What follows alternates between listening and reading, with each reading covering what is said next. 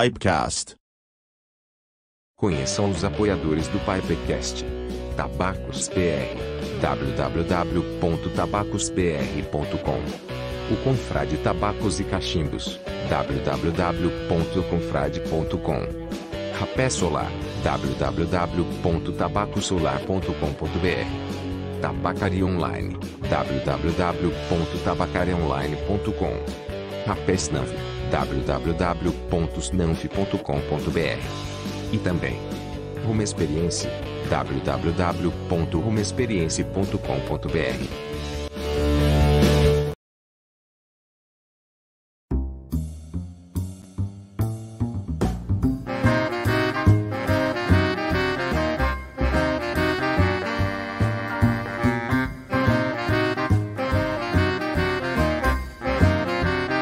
Pipecast.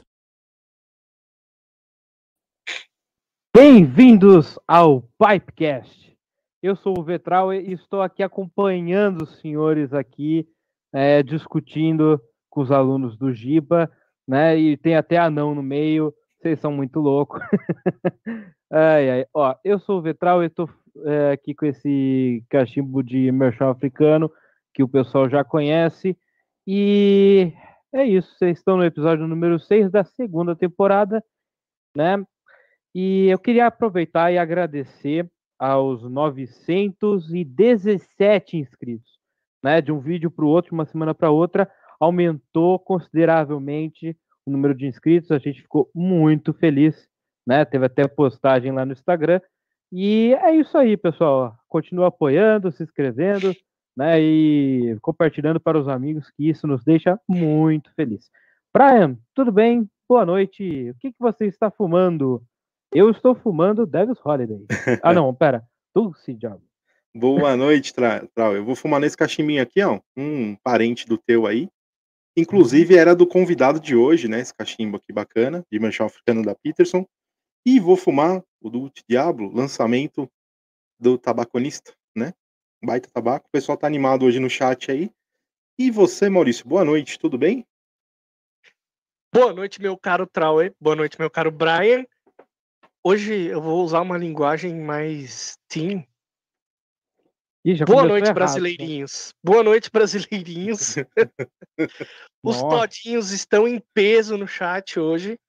né? Sejam todos muito bem-vindos. Lembrando, lembrando que este canal é para maiores de 18. Isso. É verdade. É, uma coisa que eu achei interessante é que a gente não achou nenhum Enzo ainda no, no chat, né? É. Mas, É. Mas- ah, tirando as piadas à parte, é, queria aproveitar e falar, Brian, eu, é, por já te conhecer, eu sabia que você ia usar esse cachimbo hoje. Ah, tá vendo? Já sabia, por isso eu peguei o irmão dele ali. Tem tudo a ver com o convidado de hoje, né? Não ia ter como não usar. Tudo a ver. Eu, para receber o convidado de hoje, escolhi este cachimbo aqui, de carvalho americano. Estou fumando um Luxor Blues. Oh, Blues, olha só. Luxor Bullseye, da Peter Stockby. Né?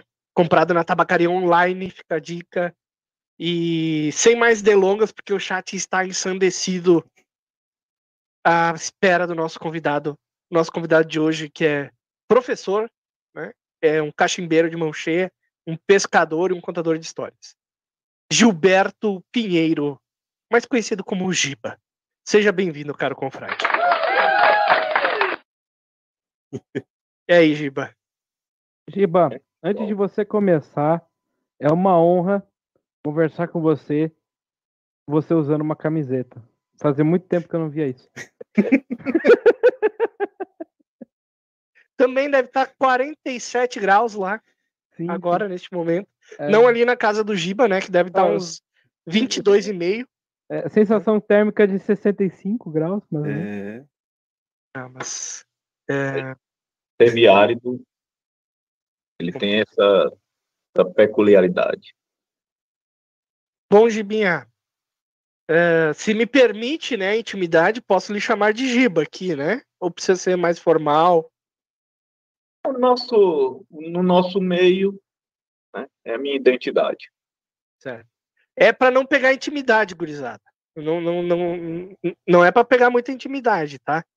Mas, enfim, Giba, por favor, né? Você é muito conhecido aqui no nosso meio, ali nos nossos grupos e tudo mais, mas você é um cara mais reservado, tudo mais. Tem um Instagram, mas é mais uh, artístico, digamos assim, do que divulgação da sua própria vida. Né? Então, se apresente brevemente para a nossa querida audiência. Boa noite, pessoal. Meu nome é Gilberto Pinheiro. Como o Maurício falou, no meio do, dos cachimbos, sou conhecido como Giba. Não é um, uma coisa nova para mim, esse apelido ele vem da minha juventude, da minha época colegial, eu era conhecido como Giba. E foi até o confrade querido Edinaldo Chaves que resgatou tal cunha. Sou, estou, né, professor, sou funcionário público, trabalho com a garotada do fundamental, em outros momentos da vida já trabalhei com ensino médio, já dei alguns cursos em outras áreas, aventura, etc. E sempre levei minha vida no magistério. Legal. E, Gibinha, Oi, conta, não. conta pra gente um pouquinho da, da sua história com o cachimbo aí. Como que começou né, essa, essa vontade de fumar cachimbo e tudo mais? Conta aí pra gente. Bom, Brian, eu, na juventude, eu era fumante, era fumante Uhum. cigarro. Aí, quando eu casei, minha filha nasceu, a mais velha, eu resolvi é, abandonar o hábito. Passei muito tempo, muito tempo mesmo, mais de 20 anos, sem fumar. E, uma época, eu sempre gostei de usar barba. Logo que eu saí da, do, do meio que eu vivia na juventude, do meio militar, eu não fui militar, mas eu era aluno do colégio militar, filho militar, e a gente tinha muitas restrições. E quando eu me vi independente, eu nunca deixei de usar barba. E teve um período que eu deixei a barba crescer, né? E ficou caricato. E uma sobrinha minha começou a me chamar de Velho do Rio, com alusão a um personagem de uma novela né, que passou aí nos canais televisivos. E um fim de ano, eles costumam vir para a cidade, eles são daqui, são naturais daqui, migraram para Fortaleza, vivem lá, mas todo fim de ano, festas, eles vêm. E eu estava esperando, ia recebê-los aqui. Quando eu passei numa mercearia, eu vi um cachimbo. Né? Eu achei aquilo interessante. Eu digo, cara, eu vou comprar para fazer, compor o personagem, né? fazer uma brincadeira. Uhum. E essa minha sobrinha, ela é um bandista, então o cachimbo já faz parte, né, do mundo dela, espiritual, ritualístico. Eu digo, eu vou compor o personagem.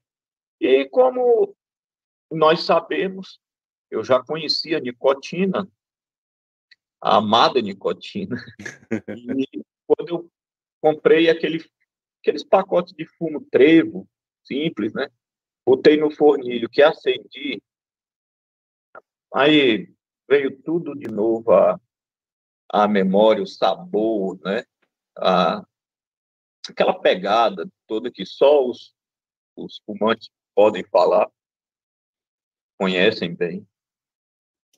Comecei a pesquisar, que é minha área. Eu sou professor de humanas, história e geografia, minha formação, minhas pós-graduações. E eu tenho muito isso de, quando me interesso por algo, fazer uma pesquisa. E muitas vezes eu vou a fundo. E eu comecei a achar interessante a história do né, tabaco ser americano e ter, mas o mundo do cachimbo ele ter sido é, desenvolvido na Europa.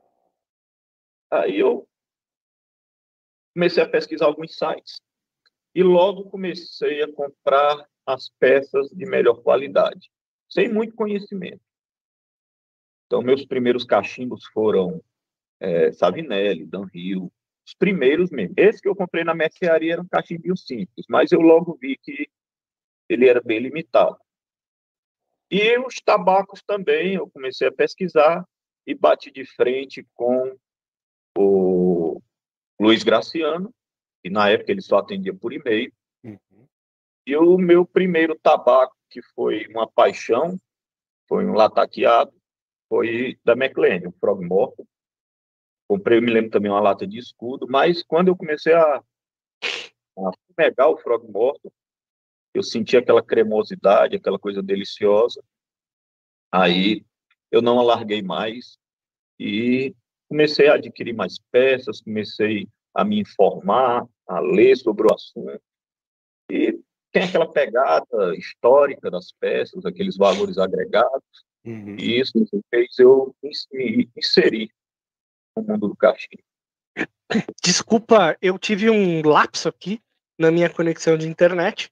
Peço desculpas. Né? Todos, todos pensávamos que quem cairia seria o Trauer, mas ele rogou praga na minha internet que eu caí. Não. Então eu não sei se eu perdi alguma coisa da, da tua fala aqui, Giba. Perdeu. Mas tu comentaste quando começou a fumar, que, que ano? O cachimbo, no caso, né? É, eu, eu ia perguntar isso, mano. Eu, eu não, não lembro assim, exatamente o ano, mas já tem quase 10, uns 9 anos. Ah, nem faz tanto tempo assim. O Trau fuma mais tempo, então. É. Não, então, eu ia, eu ia perguntar, faz o que, Giba? Que ano foi? Dez anos, dez anos atrás. Dez anos. Dez anos. Dez anos. Ah, mesma, mesma época que eu comecei também. Por aí. Eu vou aproveitar aqui, hum. dar uma boa noite pro Alexandre Confrade, Bruno Parente, Cadu Gamer, Bernardo, Ana Letícia, Eduardo Alvim, Chayano, Elton Aguiar, Gosto, Thaís Araújo, Gali da Mata, Felipe Carioca, Elias Hoffman, Emanuel Felipe, Aninha da Pan, acho que é isso, Weberton Soares, Carlos Neves e nosso caro Pipes Nothing Science, Germano. Tá? E o é, Alexandre diz aqui, ó, eu preferia o Alexandre ou Confrade no lugar do Trau. É. Hashtag passa na RH. Poxa. Alexandre quer me limar do negócio, né? Vocês estão vendo, né? É... Tu vê, tu dá um dedinho pro cara, o cara quer o braço Não, inteiro. É, quer o braço todo o corpo, né? Ele quer, ele quer isso aí, cara. É, Alexandre é meio perigoso. Mas sobre a internet, Maurício, alguma hora eu vou acabar caindo, porque antes de começar aqui o podcast, eu caí pelo menos umas seis vezes. É. Então eu estou preocupado com a minha conexão. Shiba, eu queria aproveitar e te perguntar. É, você começou lá para o 2012, 13, né? É, de volta para o mundo do, do tabaco, assim. E então seu, os seus primeiros portais assim de, de compra foi, é, bem dizer, direto pela internet, né? Sim. E eu queria entender o porquê é, tem a ver com a região que você está? É, quais Sim. são os motivos por, começar pela internet? Eu moro em Hidrolândia, interior do Ceará, fica mais ou menos a uns 250 quilômetros da metrópole, da capital, e é uma cidade bem pequena, né? população 20, 22 mil habitantes, um perímetro urbano pequeno, e o comércio modesto, o comércio básico de toda cidade pequena do interior. E a gente não tem dificuldade de encontrar coisas né, que não estão, que não são do comércio básico, principalmente né, para no mundo dos cachimbos. E a nossa saída aqui, eu acredito que hoje, com mais força, né, to, toda a região, seja uma cidade maior ou menor, é a internet. E eu, como já eu já usava muito a internet devido ao meu trabalho, né, então tive uma certa facilidade de fazer essas buscas. Entrei nas redes sociais, aqueles grupos de Facebook, né? Fui me inteirando, fazendo alguma pergunta por aqui, por ali, Conheci o Edson J. Ramos, aquele saudoso Edson que fazia excelentes restaurações e depois ele lançou os cachimbos terra. Conheci o Graciano, conheci o Alexandre Rodrigues, que tinha um site de cachimbos usados, State Pipe. Por sinal, ele veio aqui, visitou minha casa, passou uma semana com a gente, pessoa muito distinta. E, com o passar do tempo, ah, com a informação, com essa rede de amizades, fui começando a, a aumentar minhas aquisições, mas sempre no mundo virtual. Sempre no mundo virtual. Giba, pode falar, Trave. É, você, ao longo do, do tempo, Giba, é, começou a colecionar, né, ou a juntar peças, né, de, de cachimbo ali e acessórios. Eu sei que você tem uma. É, você gosta de acessórios, assim como eu, o Brian, né? É, e você teve é, também uma, uma, uma, boa coleção ali dos cachimbos, né? Qual que foi, assim, a sua. Pelo menos, não sei se, a, se ainda é, mas qual que foi a sua marca predileta ali dos cachimbos? Ou que você teve mais amores? Os, o, os cachimbos que mais me deram resposta na mecânica da fumada foram os COBs, os Falcons e os, os Savinelles, eu gostava, e os Peterson muito, eu gostava muito dos Peterson, mas não eram cachimbos para mim, devido ao tamanho. Os Peterson tem, costumam ter fornilhos grandes e minhas fumadas não são grandes, são pequenas. Mas cachimbos que fumavam muito bem. É, cara, e eu acho. E lógico, os angiquinhos, que eram espetaculares. É, não, daqui, daqui é, mais para frente a gente vai falar dos angiquinhos, mas a sua resposta me deixa intrigado, porque é, em algumas das nossas conversas aqui pela internet, você é, acabou dizendo, né, que se desfez do, do Falcon, né, que você tinha, dos Falcons ali, Sim. né, por, mas foi por uma questão de estética ou foi por, pela questão da, do funcionamento? Não, a questão dos Falcons, até a, a, a maneira de, de você usar, eles são muito práticos para limpeza, né? Você destacar ali o fornilho, desenroça, mas foi a estética eu vi, porque eu gosto, eu tenho mais uma pegada clássica. Eu estou usando hoje um Oxford, um Paul, né? não é bem o meu estilo, eu gosto mais de cachimbos eu gosto de cachimbos curtos, mais retos, né? mas eu gosto de cachimbos com a piteira preta, aqueles são bonitos, mas não é minha praia, um cachimbo com acrílico colorido, é, madeira, né? o briar, fuma, né? São, ele é ótimo, uma das melhores, não tem como se discutir, uma das melhores madeiras, não que não existam outras boas.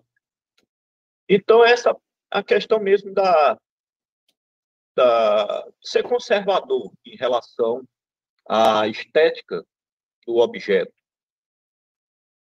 E os COBs, eles têm aquela pegada mais cultural, histórica, norte-americana, né?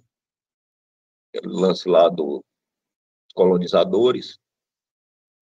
E mais, em termos de mecânica, são bons, tem um fluxo muito aberto e isso me agrada. Eu gosto de caixa com um fluxo bem aberto. Eu até faço isso. O... Eu comecei uma coleção em cima do de restauração. Né? Uma coisa levava a outra. Eu restaurava, comprava lotes, restaurava, ficava com alguns, vendia outros e fui criando essa, essa rotatividade mas eu ficava sempre com as peças mais clássicas, né? Uhum. Então, esse gancho que você acabou de, de dizer é uma curiosidade sua que é muito interessante de falar aqui. Que você é uma pessoa né, que com seus hobbies, você trabalha com os seus hobbies ali, tanto com o cachimbo, tanto com a pesca, é, e você faz é, restaurações, você faz negócios, né? Você meio que deixa o, o seu lucro ali no meio do nosso hobby para continuar comprando os tabaquinhos e continuar é, perdurando no hobby sem ter que dispuser de muita é, dinheiro seu, né, no, no hobby do cachimbo. Tá. E eu, eu sempre priorizei, é, em termos de finanças, a minha família. Então, eu sempre tive essa linha de pensamento. Prioridade, minha família, meus filhos, não ficar sangrando os meus ganhos como funcionário público para caprichos. Não que eu não tenha direito, mas eu tinha que saber gerir isso. Né? E uma da, quando eu vi que eu, o meu hábito, né, o meu vício, o meu hobby, seja como queiram classificar, se sustentava, aí eu comecei a trilhar esses caminhos. Eu queria perguntar em cima disso, quando que você startou para essa ideia de é, otimizar né, essa parte do é, isso, né? Para mim, picotou aqui a, a, o áudio. Não tem problema, eu, eu falo de novo. Eu queria entender como é que você startou para esse tipo de pensamento. O que, que foram os primeiros lotes que você acabou é, dando uma garimpada, né? Porque eu sei que você é uma pessoa que fica procurando leilões online, eu sei que você é, sempre dá uma olhada é, em lojas como Mercado Livre, coisas assim nesse sentido. Né? Eu queria entender quais, quais foram os seus primeiros garimpos, onde é que você chegou a essa ideia de, de fazer coisas nesse sentido. Eu, nas redes sociais, nos grupos, principalmente de Facebook, né, eu observei que haviam ofertas de confrades, de colegas vendendo algumas peças, desfazendo, né? Havia um mercado, uma rotatividade. Muitas, muitos não ficavam com as peças? E preferiam se desfazer e compravam outras. Eu digo, cara, tem mercado para isso. E nessa também é outro outro hábito meu de garimpar, pesquisar eu comecei a ver que havia um lotes que eram vendidos em leilões, lotes vendidos nos sites aí de né, Mercado Livre, eBay, e eu tenho algumas habilidades manuais, sempre gostei, um dos, do, das minhas distrações é o artesanato, eu tinha, sempre tive curiosidade, é, eu tenho técnicas para trabalhar com couro, madeira, essas coisas, e eu peguei o primeiro lote de cachimbos com a intenção de ficar, né? Ele me lembra que eles eram uns 22, umas 22 peças, linha com porta-cachimbo. Quando eles chegaram, né, 90% deles estavam muito bons, eu só tive que dar aquele tapa, polir, né, desoxidar, limpar. Dois eu, eu restaurei, com alguma, tive que fazer uma mudança, lixar, tingir de novo. Mas eu fiquei olhando e nem todos me agradavam. Aí eu resolvi botar, já tinha observado isso, já via o site do, do Edson, do Alexandre, eles vendendo state papers, cassinos, né, usados. E eu digo, eu vou colocar aqui. E, para minha grata surpresa, vendeu rápido. Era uma época que se negociava rápido. Em uma semana eu vendi as peças, pesquisei o valor de mercado, tudo, e além de pagar o lote que eu tinha comprado, eu tive um lucro em cima. E eu vi que era uma maneira de manter meu hábito, meu hobby, né? sem ter que tirar dinheiro do meu trabalho, de funcionário, de professor, e poder investir também né, nesse hobby. Então ele sempre se pagou. Aí veio a época do de tentar fazer algo meu. Provavelmente irá conversar posteriormente. Maurício, se você quiser conversar. Você está sem áudio, Maurício. Ah, é por isso que ele deu a liberdade da gente. Por isso que você está falando. Não, eu tava escutando. Não? Agora que eu fui tentar falar. Sei, sei, ah. sei. Uhum. Giba, eu quero perguntar.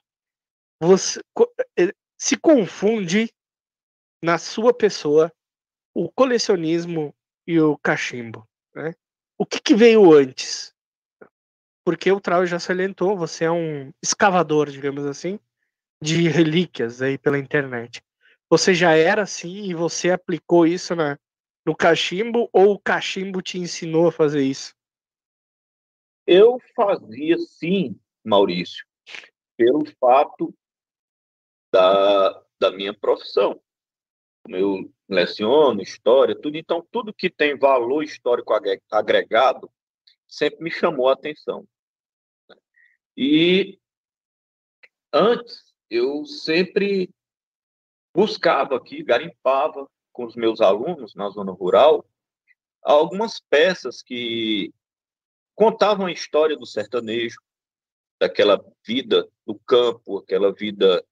Eu não gosto do termo sofrida, mas aquela labuta sertaneja, é porque eu conheço eles de perto. Meu sogro é um típico agricultor da zona rural, né? E eu já tinha essa essa pegada, né? Eu buscava peças e eles usavam. Né? Ele tinha uma, uma, uma espingardinha daquelas, né? Que arcabuzinha, só cadeira. E eu achava aquilo muito interessante. Estava muito é, é, muito forte a questão cultural, né? questão histórica. Os, os curring box que nós vamos entrar também posteriormente, né? e usava-se muito esse material que era o que se tinha por aqui, a parte de matéria-prima da região. Então, isso já, já vinha assim na minha vida, né? de buscar essa, essa questão de peças, de objetos com valor histórico agregado, com valor cultural agregado. E quando eu entrei, comecei a ler sobre o mundo do cachimbo, eu me encantei né, com toda a história da, que o cachimbo tem, toda a sua, sua rota né, até os dias de hoje. E o cachimbinho pito de barro? Não curte, não tem, já teve? Sim, eu aqui era bem comum eu conheci uma senhorinha, mas eu não tive a oportunidade de fazer nenhum registro com ela. A minha finada sogra era cachimbeira. Quando eu vim para cá, me casei, é, ela já tinha deixado. Eu ainda conheci ela mascando. Mas também logo depois ela deixou o hábito, né? Estava com a idade já a meia idade, e era bem comum. Por sinal, eu várias vezes adiei esse, essa ideia, esse projeto, porque minha, minha esposa, ela também, na infância dela, foi sertaneja. Ela cresceu na zona rural aqui, na fazenda da avó, e ela chegou a ter o trabalho, o trabalho lá de louceira, pegar o barro de louça, a argila, moldar a, panela de barro, tudo, né? Queimar nos fornos para usar no dia a dia como utensílio do lar. Então ela tem assim um, uma ideia da técnica. E eu por várias vezes já pensei em fazer algum cachimbinho de barro, mas ah, né, vão surgindo outros, outras atividades, a gente vai se ocupando e eu, eu fui adiando até hoje. Mas já já pouco a pouco eu já pensei de novo em buscar construir pito de barro. que é bem característico aqui da, do sertão nordestino. Muito bem. Aqui eu vou pôr uma pergunta de um jovem mancebo, né? Não sei se isso é redundante, mas devo dizê-lo antes de colocar a pergunta, né? Mas vamos, vamos à participação do chat. É o que o pessoal quer. O Cadu Gamer quer fazer uma pergunta pro tio Gil. Fumar cachimbo deixa você na brisa?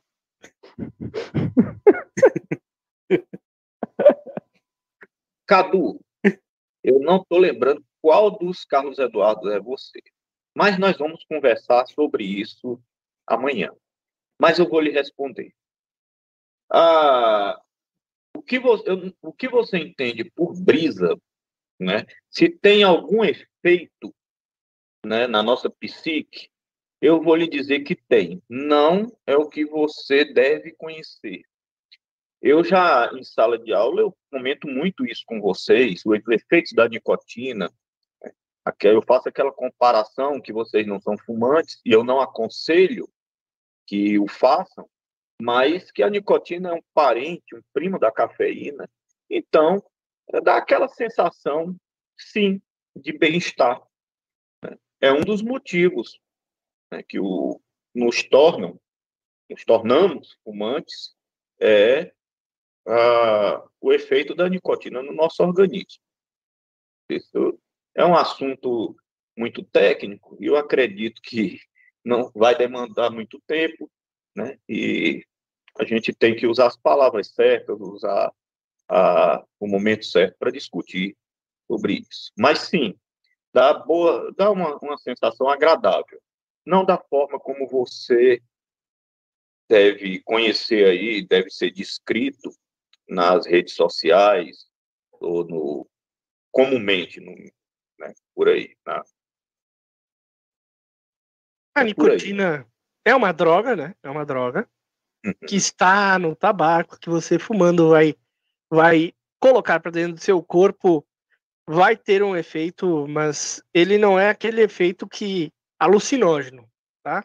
Exato. Que seria a brisa, se eu imagino que o Cadu estava pensando, né? Não dá brisa, né? Se você fumar o suficiente, você vai passar muito mal antes de ter uma brisa, né? Então, cuidado com, com o tabaco, gurizada. É. Não é para criança. Uma satisfação, né? Que é o efeito da substância no seu organismo.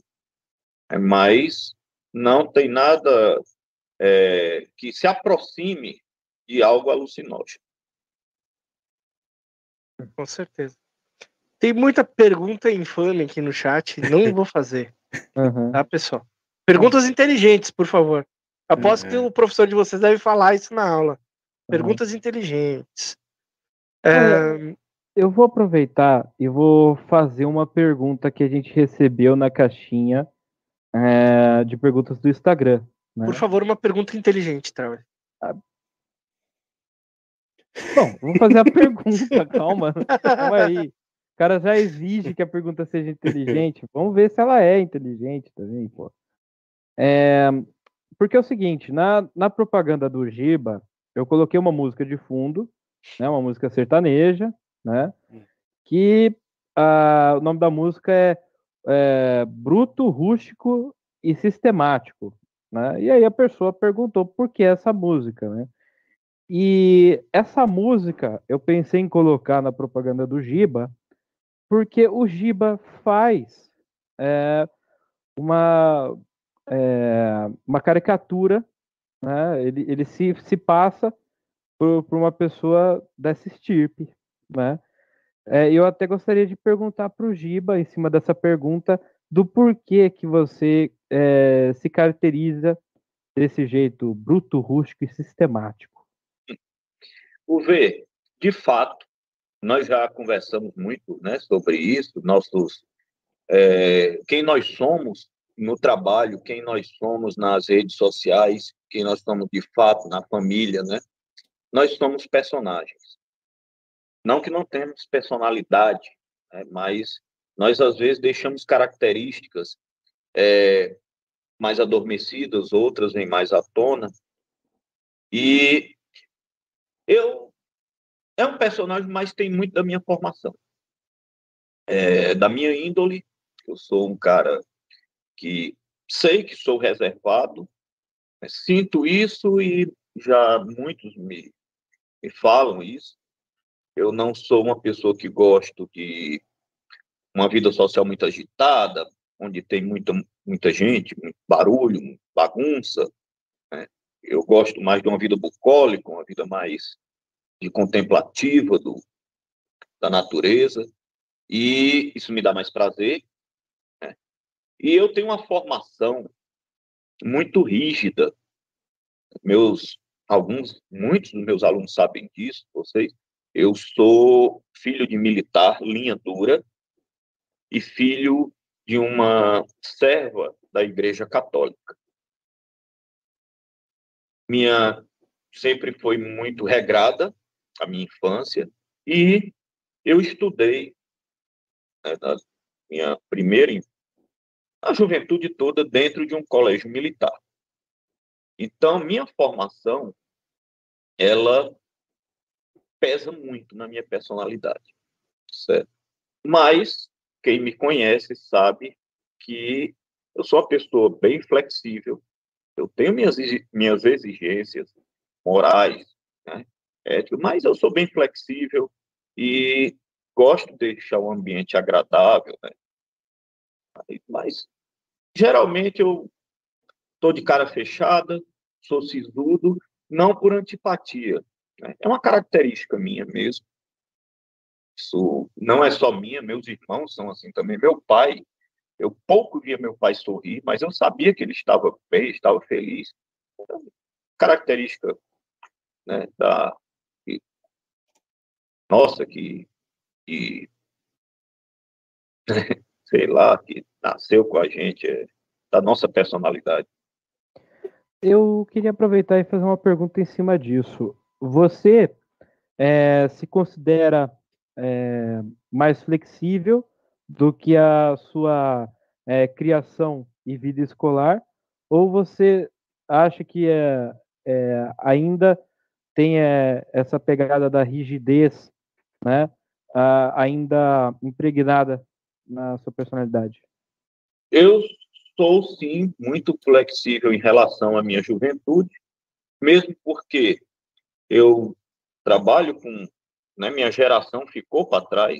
Eu sou um, um, cara, nasci no final dos anos 60, eu sou dos, minha infância dos anos 70, juventude dos anos 80, e eu vivo outro mundo, outra realidade, né, um mundo globalizado, com uma internet que encurtou os espaços, é, as, as, tornou as coisas mais velozes, a, o grande a, a informação, né, ficou muito mais fácil, então não tem como eu ser a mesma pessoa de antes. E eu sou sim rígido em alguns valores que eu cultivo desde que minha infância, né, por influência de família e que eu também adquiri com o tempo. Eu sou muito, eu cobro muito de mim. Tem horas que até eu recebo críticas da minha família ou de pessoas próximas, que eu sou muito rigoroso até comigo mesmo. Eu não eu cumpro minha palavra, né? nem que às vezes eu, eu tenha pre, algum prejuízo, mas se eu dou minha palavra, eu faço tudo para cumprir. Se eu não consigo, isso me incomoda. Eu sou rigoroso com horário, com os meus compromissos no trabalho, eu, né, eu tento ao máximo cumprir com o que eu acredito que são valores. E eu sou um, um, um influenciador, querendo ou não. Eu estou em sala de aula, um pré-adolescente e adolescente. Eu tenho que passar uma imagem positiva para esse pessoal. É, eu tenho que ter muito cuidado com o que eu faço no meu dia a dia, com o que eu prego, com minhas atitudes, minhas ações, com a minha imagem como profissional. Então, eu zelo muito por isso, pelo meu compromisso no magistério, Eu zelo muito por essa imagem. Giba. É necessário, né, meu caro Giba? Inclusive, é uma coisa que a gente já falou, né? Um pouco da carência por autoridade que algumas, alguns jovens demonstram, né? Hoje em dia, por falta um pouco dessa postura de alguns profissionais. Né? É, é, eu admiro a sua pessoa por isso, Giba. Não precisamos nem adentrar o assunto, porque é polêmico demais. É. Mas é, aproveitar, né? Giba, a, a gente, pelo menos no meio do cachimbo, é, lhe conhece muito mais pelo Hangout, né? É, pelo, pelo menos na forma de, de se apresentar, né? Acredito que poucos tiveram a oportunidade ainda de vê-lo pessoalmente, né? E no Hangout eu percebo que tem essa, é, parece ser uma válvula de escape para nós, para a gente conversar e ter uma conversa descontraída e também trocar ideias é, sobre é, assuntos pessoais e tudo, né? Você considera o Hangout uma válvula de escape é, para fugir um pouco da, do seu mundo, da sua realidade? Eu não usaria o termo válvula de escape, mas eu, eu lhe entendo, eu entendo o que você quer dizer, e sim, eu, hoje, eu sempre fui um cara resistente à tecnologia. Não por ter ranzinza, mas pela, né, pela minha idade, tudo. Eu sempre gostei da coisa mais ali, real do que virtual. Né? Certo, é óbvio. Mas eu, eu cedi. Apesar dessa resistência, eu cedi. E eu confesso que foi nesse meio nosso, esses encontros. Né? Eu já deixei muitas vezes isso claro, que o que me desagrada é a distância, eu não poder apertar a mão de vocês, né? não poder é, sentar e ter aquele papo tete a tete, mas que, apesar disso, tem suprido, sim, a necessidade que eu tenho de fugir da rotina, né, de viver coisas que eu gosto, conhecer pessoas novas com é, personalidades interessantes que tratam de assuntos do meu interesse, que têm propriedade quando falam de certos assuntos. E isso me agrada muito aqui, tanto é que tem só aumentado a frequência né, dos nossos encontros. O, esses bate-papos virtuais eram uma vez por semana, hoje praticamente a gente se vê todo dia, às vezes duas vezes por dia, às vezes procura um ou outro, entra só os dois na sala para conversar algo. Né? Eu, apesar da resistência, hoje eu confesso que a, esse mundo virtual, ele me ajudou muito né? e me aproximou muito, apesar de estar de trás de uma câmera, do, do microfone, do teclado, mas ajudou muito, ajuda muito né, no meu dia a dia fora do trabalho para lidar com. Eu conheço pessoas interessantíssimas. Né? Pessoas... Outras nem tanto, né, Giba? Você, Maurício, é uma. É, é inoxidável. inoxidável. Exatamente. Eu ia dizer, é um mundo virtual, né? O que nós estamos aqui, nós estamos virtualmente juntos, mas ele é, é um mundo que tem o seu quê de realidade muito grande, né? Acredito, não sei se você teve a oportunidade de, de conhecer, dar um abraço, cumprimentar pessoas que você conheceu no Hangout, mas elas existem. Eu não sei, eu não sei o Brian, né? Pode ser que seja uma inteligência artificial. Eu confirmo que ele existe. Tá vendo? É, é. Não era um holograma. Pra... Não. não. eu confirmo que os dois existem. Tá vendo? É, eu encontrei o Trau, o Trau eu sei que existe. E eu encontrei é. o Trau também. Eu sei que é. ele existe. Então eu, eu, a conclusão é que eu sei que eu existo. Nessa daí, então. É, o Vitor Santos aqui disse que o Hangout é uma terapia. Deixei o comentário dele enquanto o Giba falava. né? O próprio Osmário, quem participa dos Hangouts, conhece, fala a mesma coisa. A Toinha tá mandando um beijo aqui. Não sei, será que é a Toinha, Toinha mesmo? É. A original? É, eu não sei. Não sei. Eu só sei que, que pra Toinha deve ser uma terapia, né? Porque aí ela faz as coisas que ela tem que fazer e o Giba tá lá intertido conversando com a gente, né? Mas por incrível que pareça, não, não, não faz pouco tempo, já tem um bom tempo, que ela pergunta: você não vai conversar com seus amigos hoje? Olha, Ou seja, ela já faz parte desse mundo. sim, sim. Ela Pra- gosta, ela gosta de escutar os sotaques, né, que temos no Brasil todo. Ela gosta das brincadeiras da turma. Ela já conhece alguns pela voz. É interessante como isso nos envolve. Como É esse- uma, é, uma, é- é uma virtualidade real. É. Nossa, que viagem. Falei bom. É, virtualidade real, aí você forçou, Ó, né, também. Não, Chegou que o Álvaro, o Álvaro tá contente porque ele está vendo ali no, na nossa tela, aqui, né? É. Aqui ele está vendo Aí, ó, ao pronto. canto superior esquerdo da tela, ele está vendo o pato, É É. o marreco. rapaz, Aí.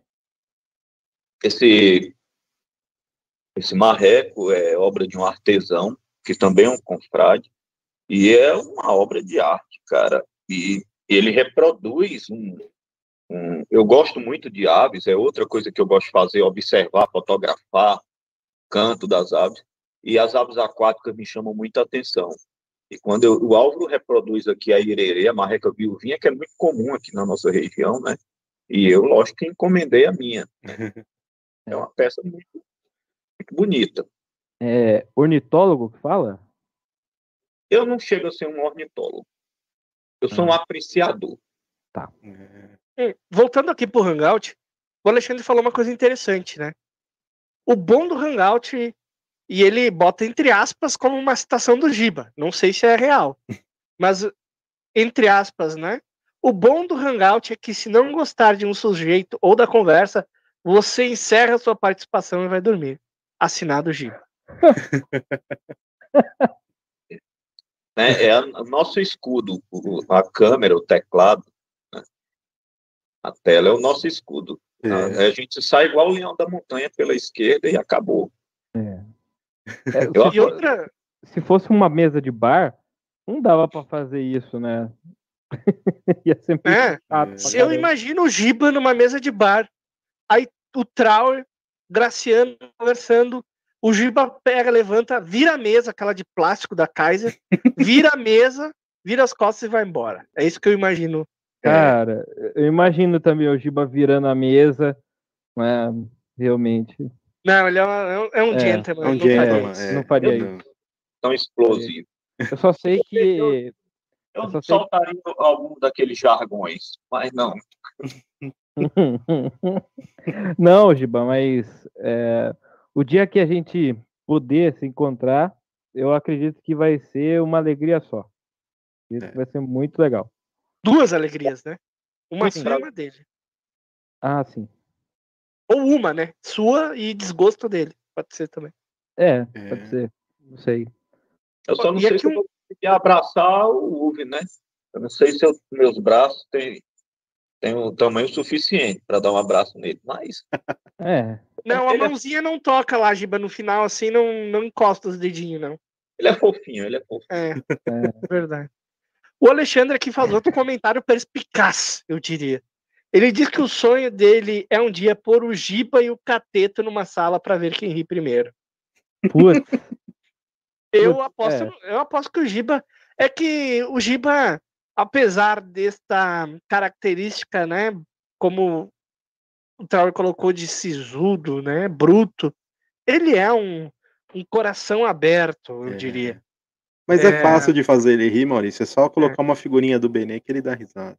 é, ou, lá, viu? ou eu acho que se a gente apelar, coloca uma figurinha do Benê e um Baileys do lado. Eu É. acho que aí é é um apelo para ele começar a rir. Aí já dá risada. É, também acho. Eu vou aproveitar o momento vou aproveitar o momento. Gibinha, segura aí. Foi não. Meus caros confrades, eu tenho que fazer o jabá, porque a minha função aqui, eu sou marqueteiro nesta bodega. Então, vou fazer o jabá dos nossos queridos apoiadores que permitem que a gente mantenha este canal, mantenha essas entrevistas maravilhosas e todo o conteúdo que a gente tem aí, tá? Começando pelo Confrade Tabacaria, que é a pioneira na venda de tabacos nacionais importados em corda a granel a partir de 10 gramas, além de charutos, acessórios e tudo que você precisa para a sua melhor fumada.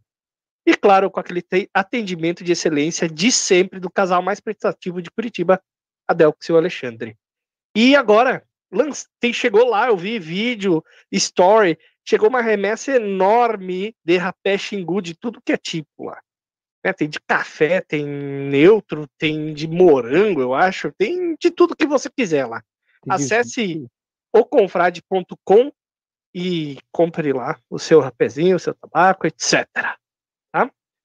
E também a Tabacos BR, onde você encontra as melhores marcas de tabacos importados. Inclusive, eu tô com o site aberto aqui, chegou coisa nova, tá? Chegou umas coisas bem interessantes lá, Auto Evening, eu acho que já tinha, mas enfim, Baita Tabaco, tem Cornell Deal, Boswell, umas coisas que eu nem sei o nome aqui direito, nem vou tentar ler para não me atrapalhar. E, claro, as já consagradas misturas da própria Tabacos BR, da Tabaconista, com excelentes misturas aromáticas e com um lançamento maravilhoso que foi feito ontem do Dulce Diablo, um match né? Do qual tabaco que é o match? Devil's Holiday. É um match do Devil's Holiday, que é um tabaco internacionalmente conhecido e, segundo o Trauer, 98% idêntico a este tabaco. Tá? Então fica a dica. E também lançou-se agora, ontem, né? A cigarrilha aromatizada do Secret. Você que já conhece o tabaco Secret, agora tem a cigarrilha. Que para este humilde cachimbeiro que vos fala agora é melhor que o tabaco de cachimbo. Fica a dica, tá? tabacosbr.com, não perca, acesse lá e compre logo antes que suba tudo das prateleiras. É. Nas melhores tabacarias também, né? Além hum. disso, nós temos Rapé Solar, do nosso caro Pablito, Tabacaria Online, do nosso querido Traue, Rapé Snuff também, lá do Graciano, e claro, Home.experience, vendendo os melhores charutos e as melhores experiências, tá bom? Isso. É isto. Legal. Maurício, eu aproveito e falo para o pessoal que está assistindo aqui ao vivo ou gravado este Pipecast que estamos também em plataformas de áudio, como Deezer, Spotify, Anchor FM, Google Podcasts e Apple Podcasts.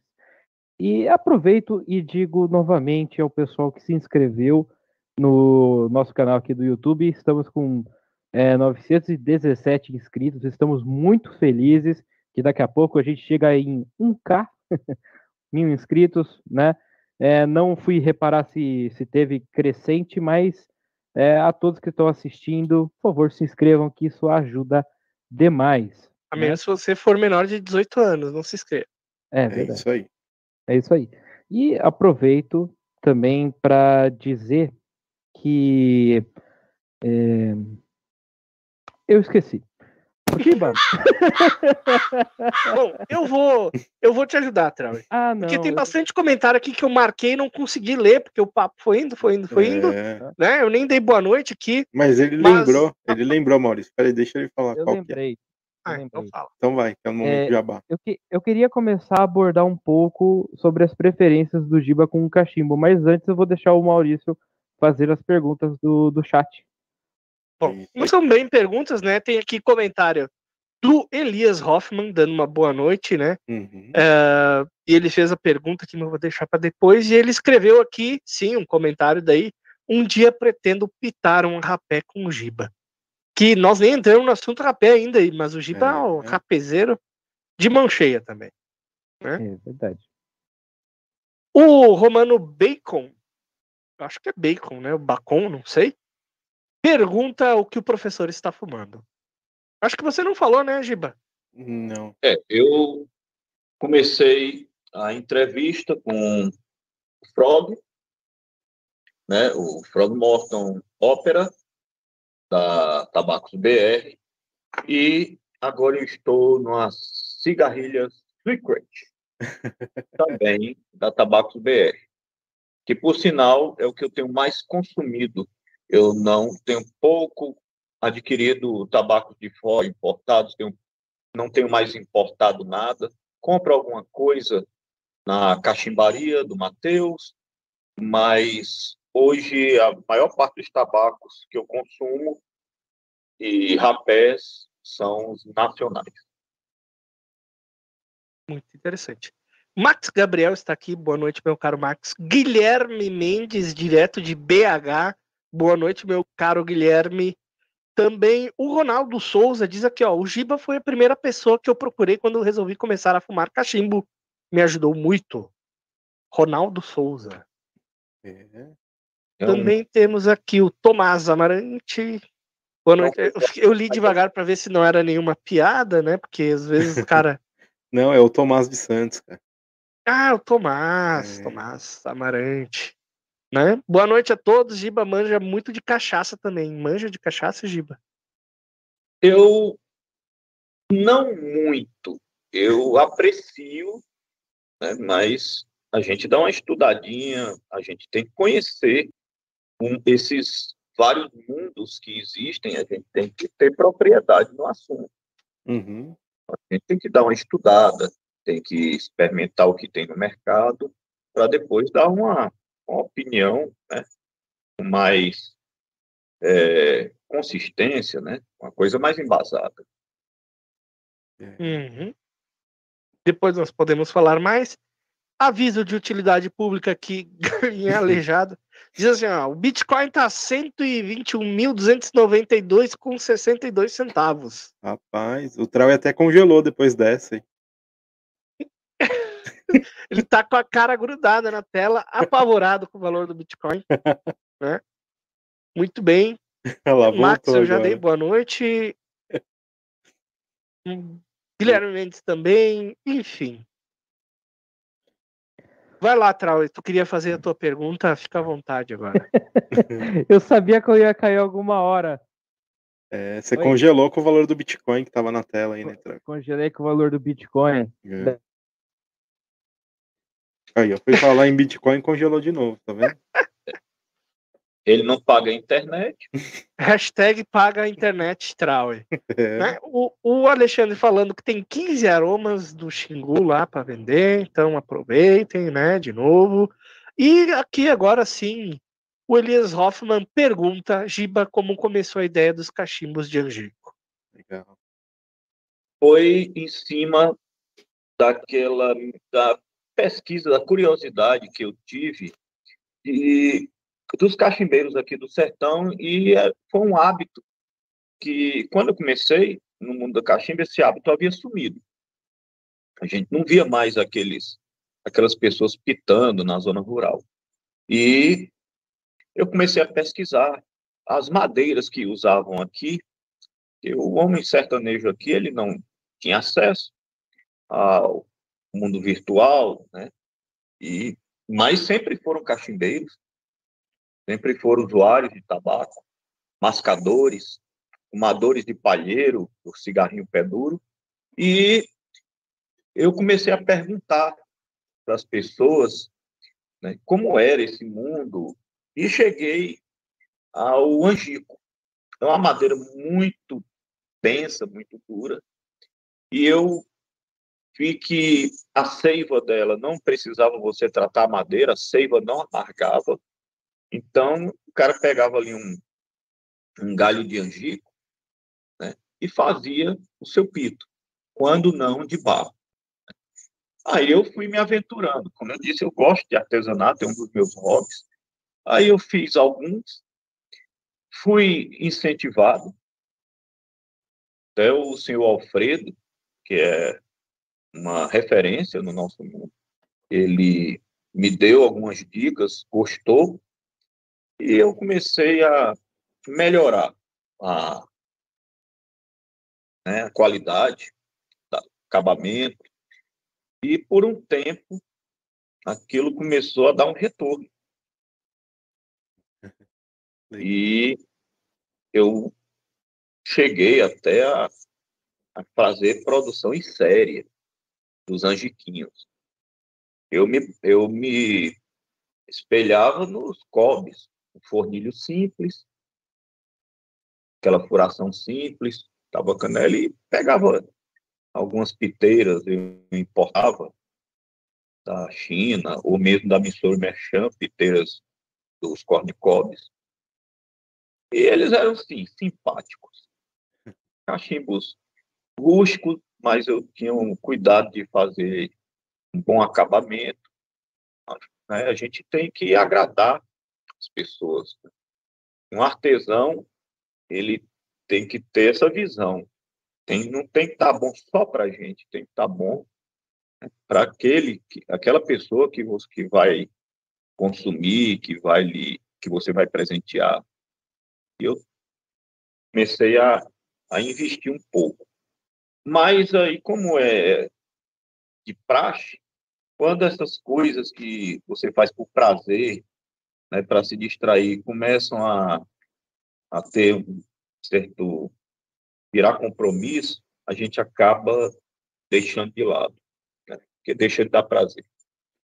Gibinha, você lembra mais ou menos quantas unidades de angiquinho você chegou a fazer até hoje? Você chegou a fazer essa conta?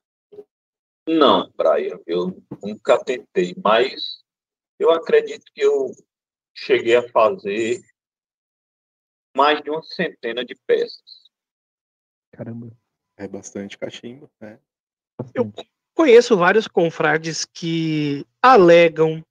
Eu mesmo tenho um anjiquinho, fui agraciado com um presente, fui presenteado com um anjiquinho do Giba, pelo próprio Giba, é uma peça que eu tenho aqui, guardo com muito carinho, tem um valor sentimental, nunca me desfarei dela, se Deus quiser. E muitos dos confrades que têm o Angiquinho alegam que é uma das melhores fumadas. Né? Você atribui isso à madeira, à construção ou o que, Giba? Quando eu resolvi produzir para atender os pedidos, eu tive o cuidado de conversar com pessoas que já produziam cachimbos, alguns pipe makers, o... e eles me deram dicas, ter cuidado, não só pipe makers, mas cachimbeiros antigos, tinham experiência, que eu tivesse cuidado não só com acabamento, né, mas com a furação, né, com as medidas, com o material usado, porque muita coisa é, é, empregada na produção não é só a madeira, não é só a piteira, a qualidade, é, como você vai polir o cachimbo, né? As ceras. Então, eu tive, eu procurei junto a essas pessoas com mais experiência e eu tinha muito cuidado com a a furação do, da peça, né? deixar elas simétricas. E também eu acredito que a madeira, por não ter, não deixe, não ter a seiva ser quase insípida, não deixar sabor no início, você sente um pouco de adocicado. Né? Isso é uma madeira bem densa. Tanto é que aqui no sertão, o pessoal diz que é, é madeira ruim de fogo, na lenha, né? Então, ela é bem resistente a altas temperaturas. Isso deve sim ter ajudado muito a eles serem bem aceitos, né? Ter uma fumada boa. Você considera, você que já fumou nos, nas marcas mais famosas e mais conceituadas, né? Sabe, Nelly, Dan Rio, Peterson, você considera ali que o Angiquinho. Eu sei que é uma pergunta ingrata porque você é suspeito, meu caro Giba né? Porque você é o produtor, mas mesmo assim eu pergunto, você acha que seria é, comparável a esses outros cachimbos ou até melhor em alguns casos, dependendo? Olha, não dá para se comparar, né? O, algumas algumas casas elas fazem obras de arte e usam insumos, materiais de primeira qualidade. Não era o meu caso, apesar de eu me esforçar com o que eu tinha aqui. Mas eu compararia a fumada do angiquinho à de um cobre. É um cachimbo que cumpre, cumpria né, com sua proposta. Não, fumava bem, bom fluxo, eu tinha cuidado com a furação, 4 milímetros, sempre gostei de fluxos abertos, né? E eu acredito que seja por isso, Maurício. Que, ou seja, dessa forma, né? E eles cumpriram com sua proposta. E você, você se aventurou, além desse formato inspirado no Kobe, em algum outro formato já, ou com alguma outra madeira em fazer cachimbo? Ou nunca tentou partir para esse lado? Com outra madeira, não. Mas formatos, eu até que tentei de fazer o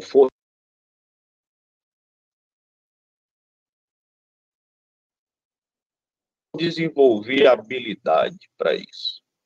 Alguns eu acertava, outros eu tinha que jogar fora, não ficavam harmônicos, né? Uhum. E eu resolvi ficar só com aquele shape imitando os cornicóides.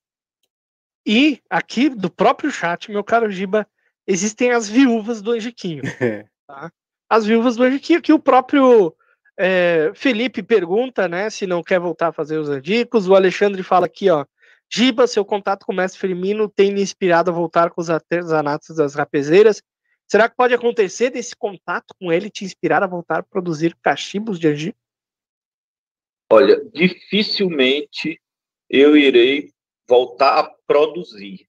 Eu posso sim uma peça ou outra para presentear um amigo, um colega, é mas a título de comercializar essa possibilidade é bem remota. Mas você tá fazendo esse negocinho ali para comercializar ou não tá?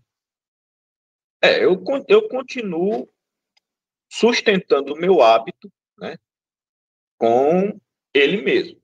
Eu faço garimpos, é, pego pechinchas, restauro peças, não mais cachimbos, mas rapezeiras e outras peças que estejam relacionadas a esse nosso mundo. Tem alguma pecinha aí de rapezeira para mostrar para nós em mãos? Tenho sim. Ah. Eu, ultimamente, né, nesses garimpos, o, um dos meus é, companheiros de garimpo, que também gosta muito, é o Brian, e a gente está sempre mostrando. Se peças, provocando, né? É, se provocando. E eu vi uma, uma botinha tirolesa eu digo, poxa, dá para me fazer isso aqui. Aí eu fiz uma, uma peça. Deixa eu botar aqui na. Uhum. Tá, tá, tá dando para ver bem. Dá. Uhum. Eu boto. Faço a tampinha com cortiça para isolar aqui, né? Bem, ficar bem lacrada, fechadinha. Uhum. Isso aqui tudo é feito só na, no serrote e na lixa. Olha só. Que legal. É.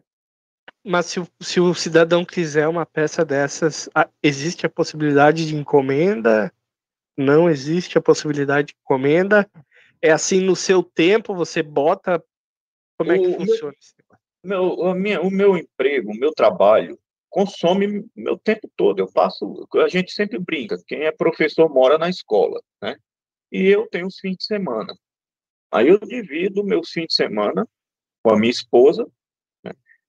meus filhos, que passaram muito tempo longe, estudando em outras cidades, e hoje eles estão aqui de volta, já com suas vidas prontas, e a gente sai muito junto, mas no fim de semana não me custa fazer algo, mas não por encomenda. Eu posso fazer esporadicamente e coloco ali né, à disposição de quem se interessar com a pequena contribuição sustentar meus vícios, meus caprichos. Você tem alguma pronta aí, Giba, que que tá para para venda? Aqui, que, por sinal, é uma, uma não foi uma encomenda, mas ficou nas entrelinhas um gosto, Brian, pelo né, que você tem por essas peças. Uhum. Ah, É, é. Essa, essa rapezeira aqui era bem comum, principalmente na Inglaterra. Eu não pesquisei ainda o porquê que usavam esse formato de sarcófago, de caixãozinho, o que é que ele... mas era bem comum, você encontra muito isso nesses sites do eBay, que vende peças antigas, são peças né, com um Uhum. século, e eu reproduzi, consegui reproduzir, Olha, eu sabia que o, o Brian tinha interesse, eu presenteei ele com essa peça aqui, é, já vai cheia de rapé, um rapé até que gosta, aprecia, é, conheço como o rapé do Giba que tá aí dentro. rapézinho que eu compro no Mercadão de Fortaleza, É.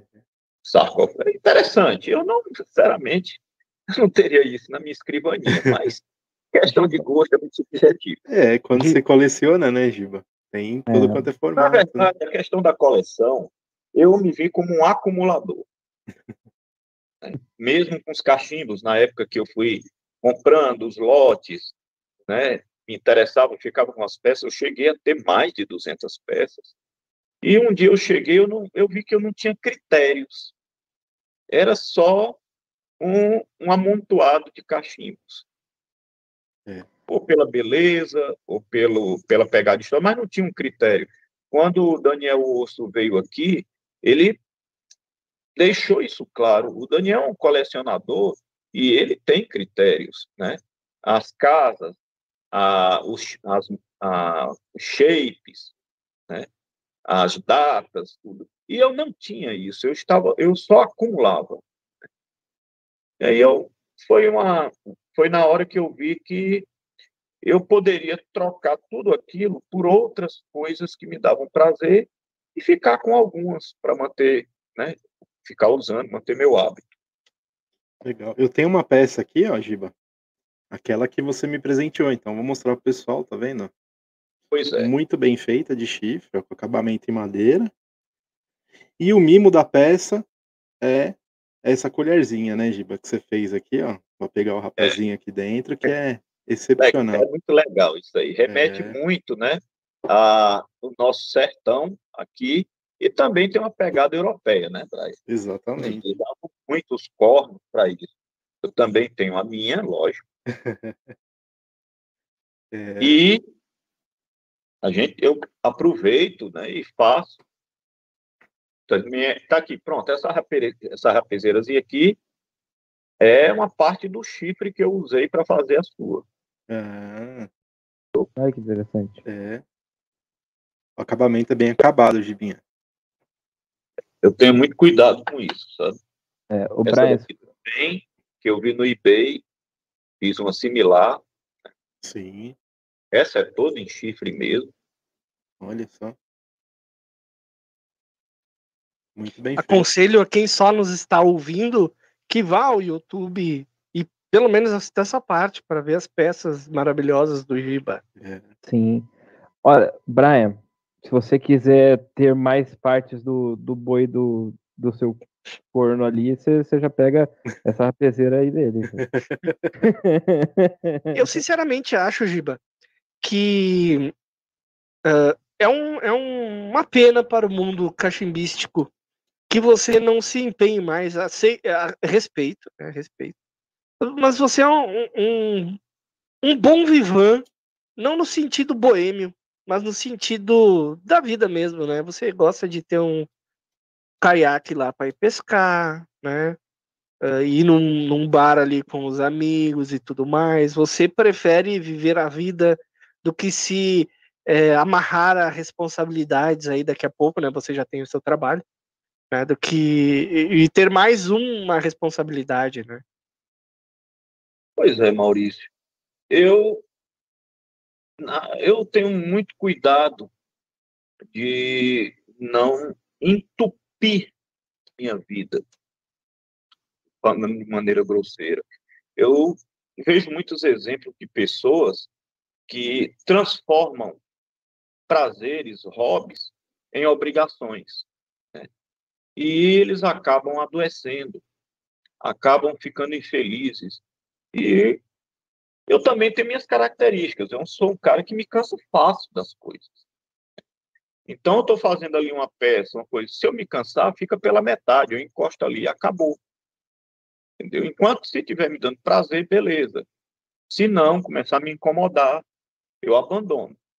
E vou. É, eu sou um cara de fases. Né? Eu ainda tenho, eu ainda estou naquela infância. Tem época que eu estou na baladeira, tem época que eu estou na bola de gude, tem época que eu estou na pipa. Eu vou mudando de, de, de hobbies, de atividades. E isso faz parte do meu. Isso aqui eu sou conhecido por isso, né? E onde eu vivo. Uhum. já foi ciclista, já foi canoísta, já foi fotógrafo, é, eu... E faz tudo ao mesmo tempo também, né? Anda de bicicleta, anda de caiaque e tira foto ao mesmo tempo. É, gosto muito de pescaria esportiva, é um hobby que eu tenho desde criança. E eu alio muito ao mundo do, do cachimbo. Eu só não consegui foi fazer rapel com cachimbo na boca. Não deu. Mas pedalar, pescar, né? A maioria das atividades. Eu, vez por outra, se eu não estou com um cachimbo, eu estou com a cigarrilha.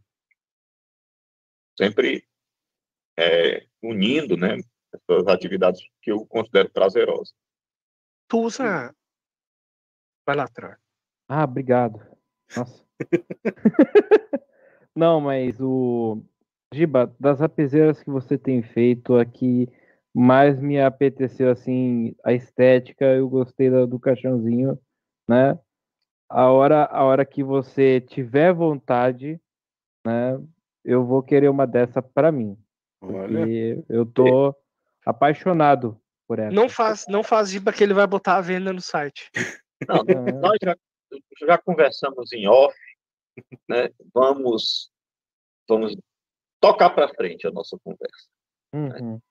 são negócios, e você é um comerciante. Vamos zelar aqui pelos, né, pelo, pelos, né, os segredos. segredos industriais. É, é.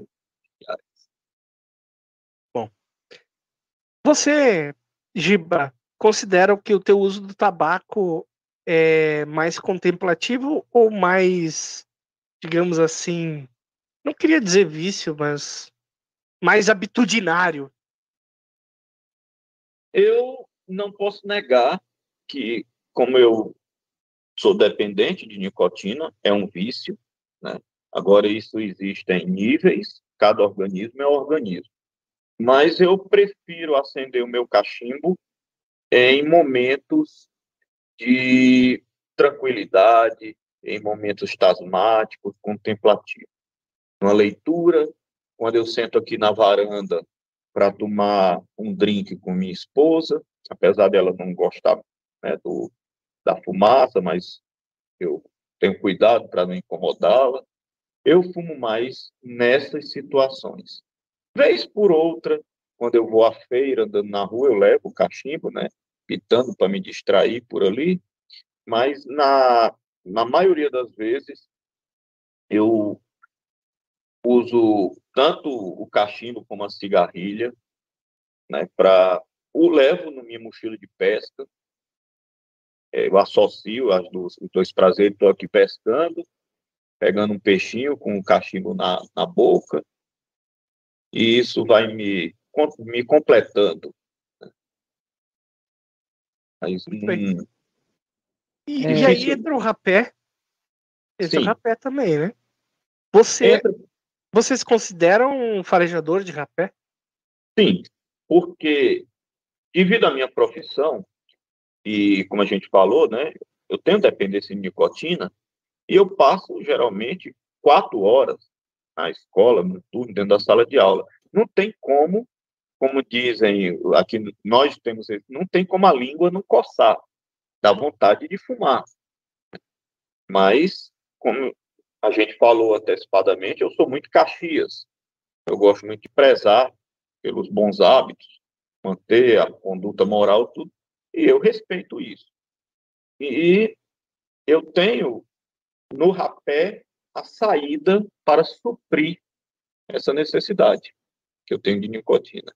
Eu cheiro rapé constantemente. Quando eu não estou pitando, o que supre a minha meu vício, se a gente pode falar dessa forma, meu hábito, é o rapé. Eu estou sempre com minhas rapezeiras no bolso. Sempre, elas me acompanham. Você tem uma coleçãozinha de rapezeira, né, Giba? Também. É, isso aqui é uma, tem uma pegada é, pegada mais agregado a valores históricos, né? Uhum. Para quem não sabe, é francesa e é secular. Ela tem um século, mais ou menos. É.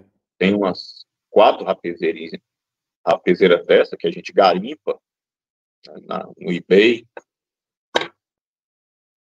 É, eu gosto muito, gostei muito dessa que o Álvaro fez, né, bem diferente.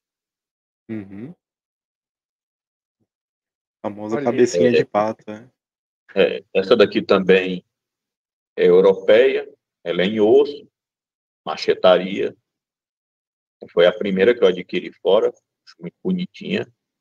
Eu não diria uma coleção, né? Mas que eu gosto muito de ter essas, esses itens em cima da minha escrivaninha ou me acompanhando em viagens. Eu me desloco muito para a capital, para cidades vizinhas, e as rapezeiras estão sempre na minha bagagem, no meu bolso, sempre. Eu uso rapé né, há muitos anos, frequentemente. E o cachimbo também, né, Giba? Isso quando não esquece no porta-mala do carro, né? é, eu sempre carrego uma, uma fumeira com cachimbos, com alguns tabacos, né? E mas com eu sempre tenho um cuidado de usar, né, nos locais que não vai incomodar ninguém, né? Eu gosto muito de, de respeitar a, as, o, a, o semelhante, né? O que eu não quero para mim, eu não faço com os outros, né? É. Então, isso, a... eu, isso eu não posso concordar, Giba, porque ouvindo as histórias, você gosta de, por exemplo, carregar a piraca no carro dos outros. Isso é verdade? Não, aconteceu. Às vezes o pessoal me pede um favor, diz, Gilberto, você for em Fortaleza? Porque lá no Mercadão tem Sergipe, tem Arapiraca. Aí me, encomendam quantidades pequenas, um quilo, dois quilos. Né?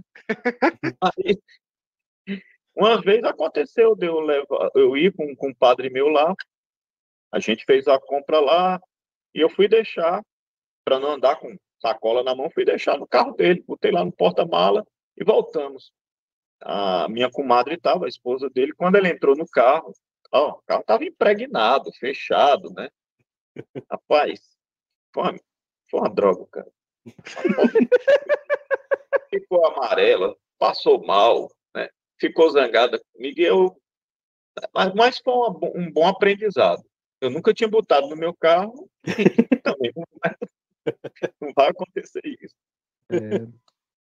Tipo, nessa, nessa pegada, é, por você morar numa cidade um pouco menor, um pouco mais interiorana, digamos assim, não sei se provinciana seria a palavra certa, é, você é um, uma figura conhecida na cidade, é, o pessoal sabe que você fuma, que consome rapé, isso de alguma maneira já gerou algum tipo de conflito com, na tua vida profissional, pessoal, inclusive?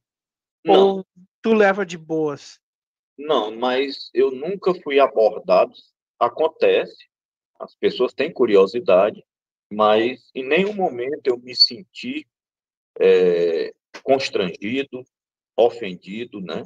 As pessoas são mais curiosas sobre o assunto, acham legal, associam aquela imagem do, do velho do Rio, né? Hoje eu estou com a barba parada, mas eu costumava sempre usar a barba mais longa.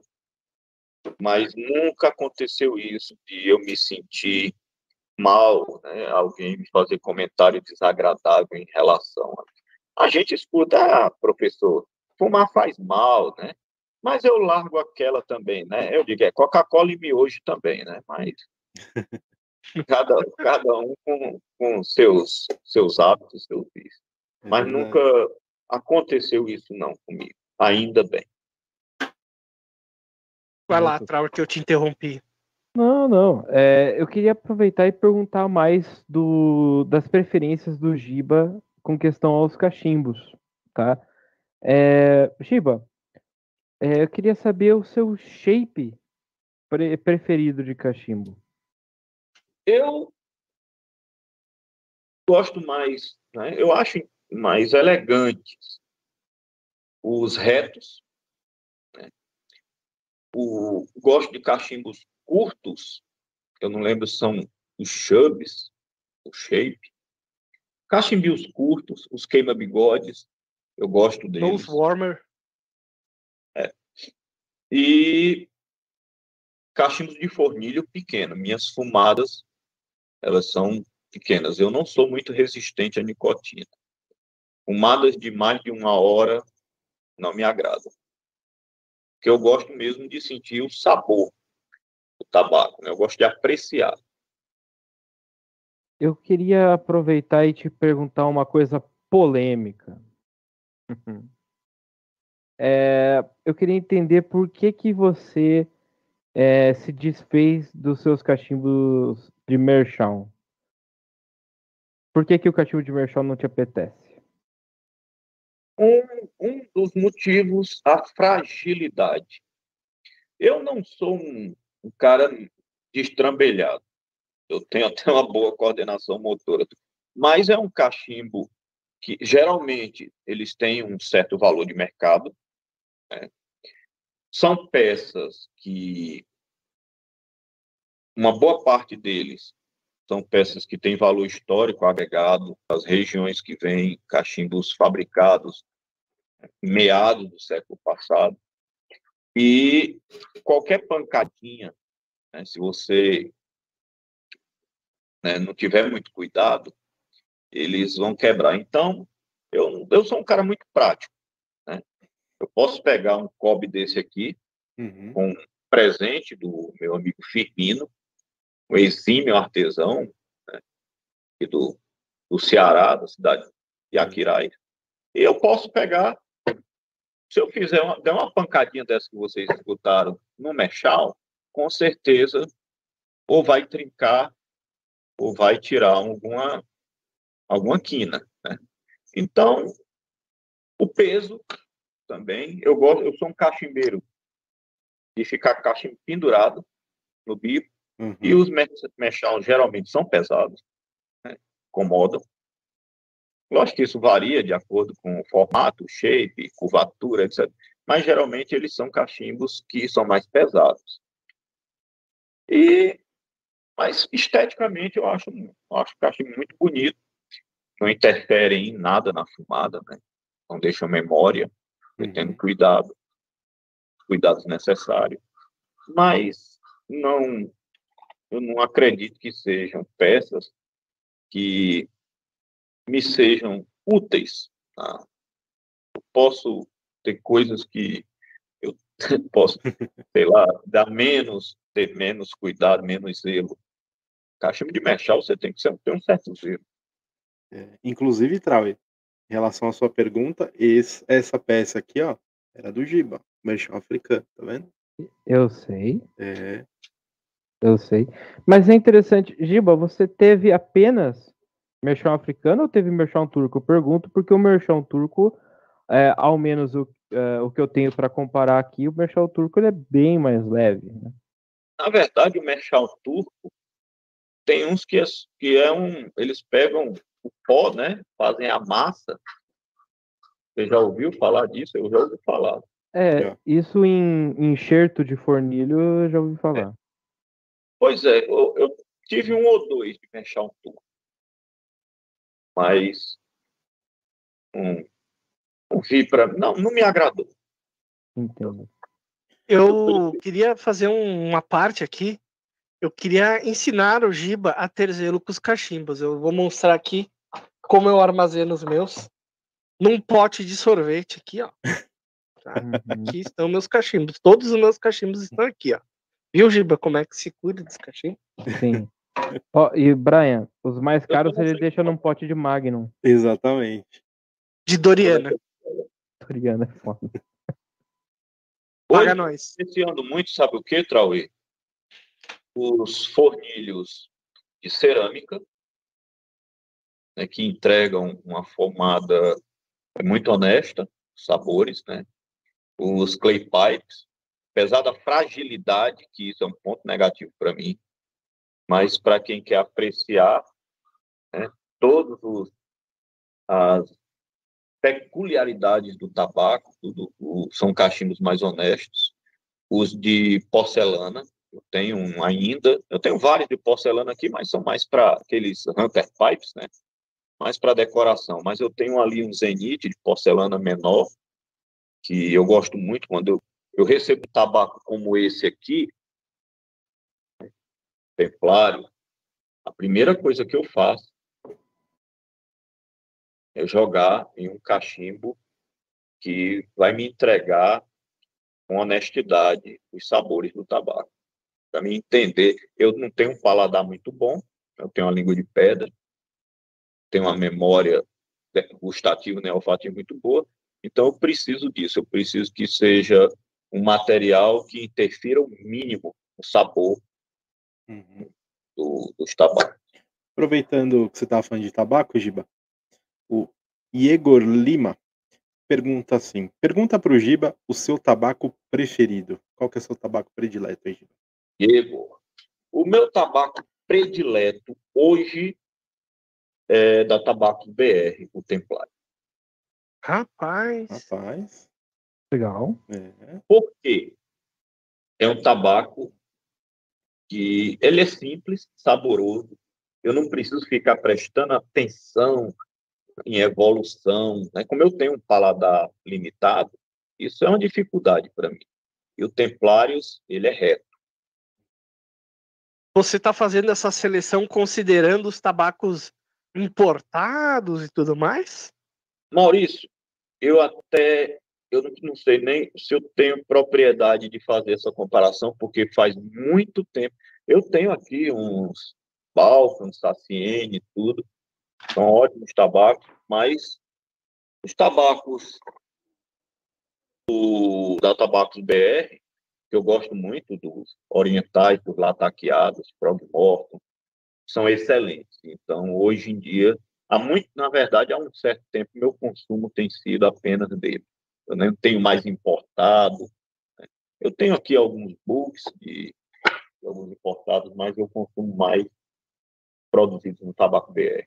Tô na mesma, Giba, porque ah, falar em custo-benefício, né? É sacanagem nesse sentido, porque o custo-benefício é, é gigantesco em comparação ao tabaco importado. Entrega. Eu também não vou fazer comparação aqui se é melhor, se é pior, mas me satisfaz excelentemente. Não tenho mais comprado tabacos importados faz um bom tempo.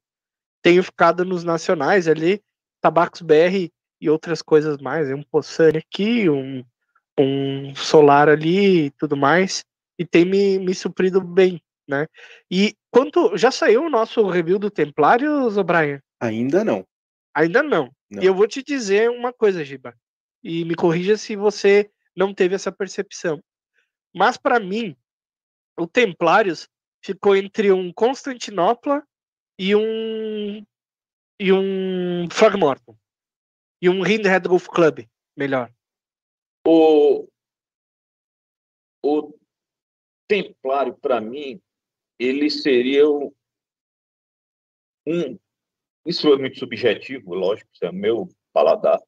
Seria uma melhoria né, do Frog. Apesar de eu gostar muito, eu, até pouco tempo era o meu número um, hoje é o Templário, ele é o número dois ele é mais mais suave, o templário. Tem uma fumada mais suave. O, o frog ele tem um sabor muito marcante. O lataquia. Uhum. Eu prefiro, não que eu não goste, aquele sabor cremoso do lataquia, do lataquia, da lataquia é uma delícia. Mas hoje eu tô mais para essa suavidade né, e essa constância que Templário dá na fumada. Legal. Legal. O Britsoul 5 pergunta se o Giba talvez revenderia as coisas que ele queria. Já falamos sobre isso, meu caro confrade ou confreira. Hum, Já falamos sobre isso. E volte aí, assista desde o início que você vai ver toda a entrevista aí onde a sua pergunta foi respondida. Exatamente. E, Giba, eu queria também entender uma coisa. Você também é um ajuntador ou colecionador, aí você define e fala pra gente, de isqueiros, né? É, como é que fu- funciona para você? Como é que você começou a colecionar os isqueiros? Foi antes ou depois do cachimbo? E hoje o que, que você tem na coleção? Não, eu comecei bem depois, certo? Eu, lógico, eu parti para os clássicos, os zipos que eu conheci logo, e com pesquisa, conversa com, a- com os colegas, é que eu vi que o mundo era meio, bem maior. né? Tanto é que hoje eu usei o Zenit, Uhum. a cachimbo. Tive um igualzinho. faz parte. Eu não digo que é uma coleção, vê, porque eu tenho poucas peças. Às vezes vocês veem adquirindo ó, muitas, mas é porque eu vejo oportunidades. né? São peças que eu pego. A pichincha, muitas vezes as pessoas que estão oferecendo não entendem, não sabem o que tem. A gente pega a oportunidade e eu uso, né, revendo um, um preço que eu considero justo dentro do mercado e acabo usando aquele capital para manter né, as- o mundo que eu vivo dentro do tabaco. Hoje em dia eu tenho um Danhill pequenininho que eu comprei, eu me lembro que me senti motivado por sua causa quando você adquiriu o seu Danhill, né? Eu achei legal, fui buscar, exato. Meu é outro aí, Você Trau. disse até para mim uma vez que era modelo de mulher, né? cara? Que eu fiquei revoltado contigo. Mas tudo bem. Eu tenho um um Ibelo germânico, que é um modelo clássico, que eu gosto muito dele. E eu tenho um meus isqueiros são todos de fluido. Eu não gosto de isqueiro é, a gás, dano, só se for o, bic, o velho bike, Bike, velho bike. Mas bike eu, segundo o Benê. meus isqueiros são todos a fluido. Eu tenho os três hipos, um para cachimbo. Eu tenho um da Inco, aquele austríaco. E um que é um, tem um relógio. Eu ia até me desfazer dele, mas eu resolvi ficar, porque é, até o, numa conversa com o Brian, ele, numa breve pesquisa, né, ele me deu uma, um, umas informações né, que estava remetia ao relógio de bolsa e agregaram isqueiro junto, tudo. Eu achei aquilo interessante, depois eu fui ler sobre o assunto eu vou acabar ficando, eu não vou me desfazer daquela peça, não. Vou até mandar dar um ajuste no relógio, só a título mesmo de... Eu, como vocês sabem, também gosto de fotografar, apesar de que eu estou afastado da fotografia, né? Estou voltando aos poucos, mas é muito bom a gente ter essas peças para compor o cenário né? dentro das coisas que nós gostamos de fazer. né? Eu gosto de fotografia macro, eu gosto de fotografia paisagística, aí eu, eu sempre tenho aquelas peças para compor, fazer né, a melhor imagem possível. E agora, peraí que eu, eu vou aqui no Sherlock da Snuff. Eu tô no cafezinho também. É, Então, eu acho que se tu, se tu tem- tiver mais perguntas, tudo bem, mas tá quase na hora do, ah, então, perguntas. Então, é é justamente as perguntas que eu vou fazer depois de falar pro Giba que, Giba, é, quando eu digo que o seu Dan, Hill é feminino, não, não, não chega a ser uma ofensa, viu? Não, não me entenda mal, tá? E também eu acho entendi. curioso. Eu, pois eu entendi, minha caixinha de ranco é grande e eu vou fazer outra figurinha sua. É, é, verdade, é verdade. Você faz, ele faz umas figurinhas, pessoal, que ele fala, ah, eu sou, é, não sou adepto da tecnologia e piriri pororó, mas tá cheio de figurinha, tá, Tá sempre, ele, ele entende. Olha, eu, a facilidade do cara para tecnologia é 300 vezes maior que a minha. Certeza. Mas, ô Giba, eu queria aproveitar e te falar, cara, que no Brasil, é, aproveitar que você disse, né? É, que no Brasil a gente tem a, a o privilégio de, de, algumas peças, algumas coisas não terem um valor devido como é lá fora, né? Tem um valores agregados e a gente acaba abraçando oportunidades e você é muito sagaz e esperto né, nessas horas. Agora eu queria te fazer algumas perguntas meio cretinas. Se você me Fica permite. Tá bom. Giba, primeira coisa. Se você tivesse que escolher uma rapezeira pro resto da vida, qual seria? Certamente teria essa por questões culturais. Isso aqui no nosso sertão servia como rapezeira, chamavam também de polvarino, que botava pólvora para as espingardas tocadeiras, né? Uhum. E meu sogro me, quando eu cheguei aqui, ele tinha a espingardinha dele, tinha um, dois currimbox, né? alguns antigamente se chamava currimboc, essas peças, e ele me presenteou com isso, eu não tenho mais. Eu ficaria com essa daqui. Certo. Eu aproveito e te pergunto, se você tivesse que escolher apenas um cachimbo para o resto da vida, qual seria? Dos que eu tenho hoje, eu ficaria com um pequenininho revestido em couro da Savinera. Legal.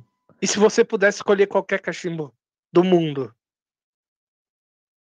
Eu provavelmente pegaria de volta um Peterson Júnior, que era bem pequeno. A única coisa que não me agradava nele era a piteira Felipe. Mas ele era um cachimbinho reto, pequenininho, muito simpático, e que eu, num, garimpando, nunca encontrei um desses. É... Você já se arrependeu muitas vezes de ter vendido algumas peças ou não?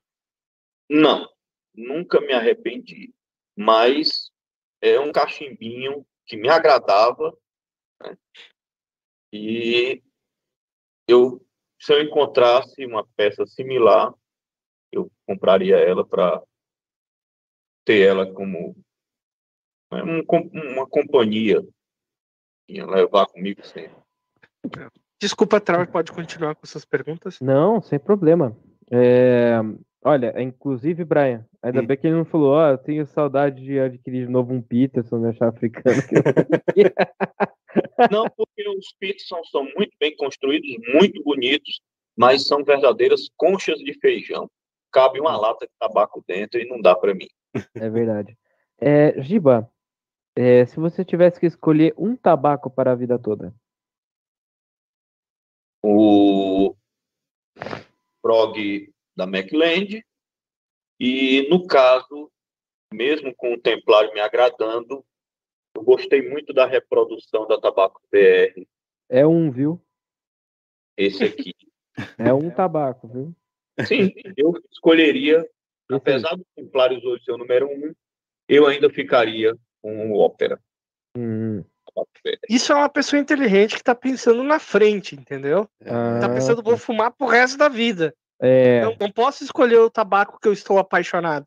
Ah, você sim, tem que é escolher o tabaco que você ama. Eu ah, sempre, sempre gostei, né? Exato.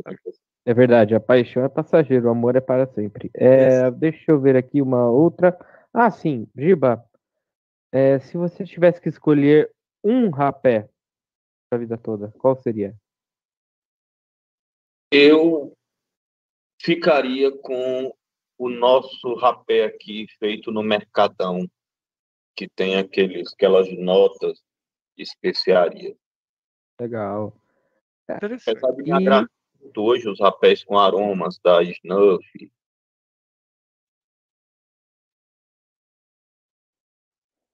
O rapé do meu dia a dia é o rapé feito com pontas de corda eu compro no Mercadão. Legal. E eu vou finalizar perguntando qual o isqueiro que você teria para a vida toda. Eu ficaria com o Dan Hill pela estética e por ele, ele segurar fluido, que isqueiros a fluido tem esse, esse problema, né, do fluido é, evaporar, se dispersar, e ele dura, como tem que ser só um, né, eu ficaria com dois, mas eu cito o Dan Hill que ele tem sido muito fiel. Para quem nos assiste, saibam, Dan Hill é Dan Hill. Não tem como. Posso fazer é... a pergunta derradeira? Olha, pode, vai, vai, vai. Giba, meu caro Giba, você que é um professor, praticamente um filósofo da vida, você acredita que fumar cachimbo é uma arte ou não é? Por favor, desenvolva. Não. Construir um cachimbo é, produzir blends, cordas, produzir o tabaco final, o produto final, pode até ser considerado uma, uma arte. Mas o hábito de fumar, ah, eu respeito, tem gente que diz, ah, tem toda uma cerimônia, colocar o tabaco, acender, né, a pressão correta, dependendo do tipo de tabaco, escolher o carro. Velho, leva mal não, mas para mim é só um hábito. Não vejo isso como uma arte. Perfeito. É. Tá ali na conta do não é arte, né? Exato. Mais uma vez, empatando, emparelhando a nossa pesquisa dos participantes do Pipecast. Eu vou botar rapidamente aqui a resposta do Edu Alvim. Botei, tirei. Isso aí. É isso aí. Mas o. É, Giba, eu, eu atribuo mais como é, não, não hábito, mas é, como que se fala? Habilidade, né? Fumar é. cachimbo tem que ter habilidade, né? Mas não é uma arte. Também concordo contigo. É, eu queria, deixa eu ver aqui. Acho que é mais. Ah, o pessoal perguntando, perguntando é, de é, do corno do amiguinho para fazer corno. É complicado, viu? O Zip queria mandar o corno dele para saber se o Giba faria uma rapezeira. É, mas é. não vamos ler esse comentário ao vivo aqui, de maneira alguma.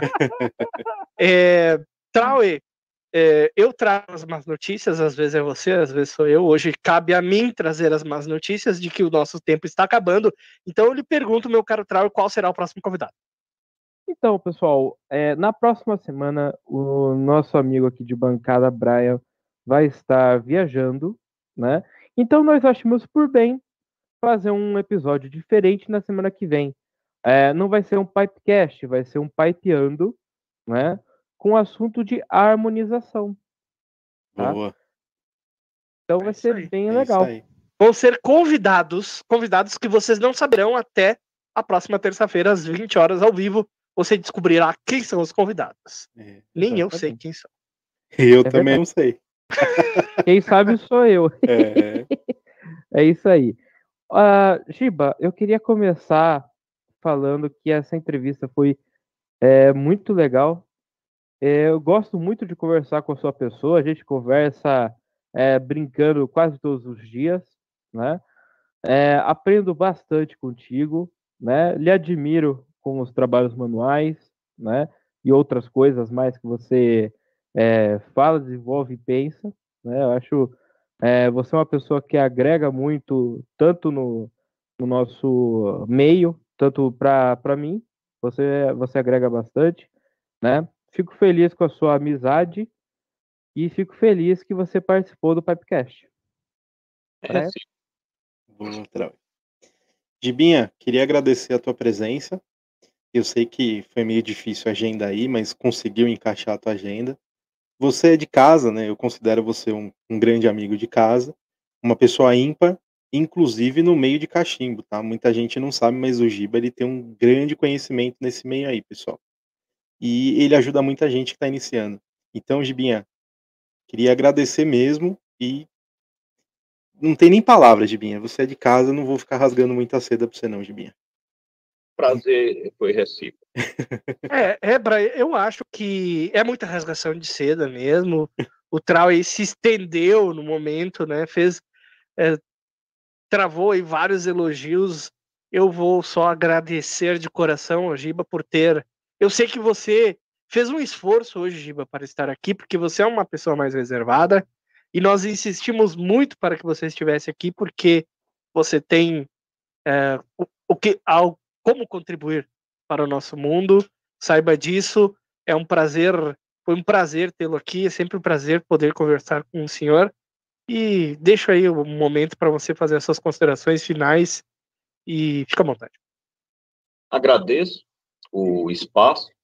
Confesso que quando vocês insistiram eu fiquei ansioso participar? Atender a vocês, para mim, eu não vou dizer que é uma obrigação, mas eu tenho sim compromisso com vocês, devido à nossa amizade, devido aos anos que nós temos, um tal carinho, que apesar de não ser né, presencial, mas ele é, está mais do que provado, ele é bem presente. E não sei até que ponto eu contribuí, sei que algo ficou e eu espero que tenha deixado algo de bom para nosso mundo em comum. Com certeza, meu caro Com Giba. certeza, Gibinha.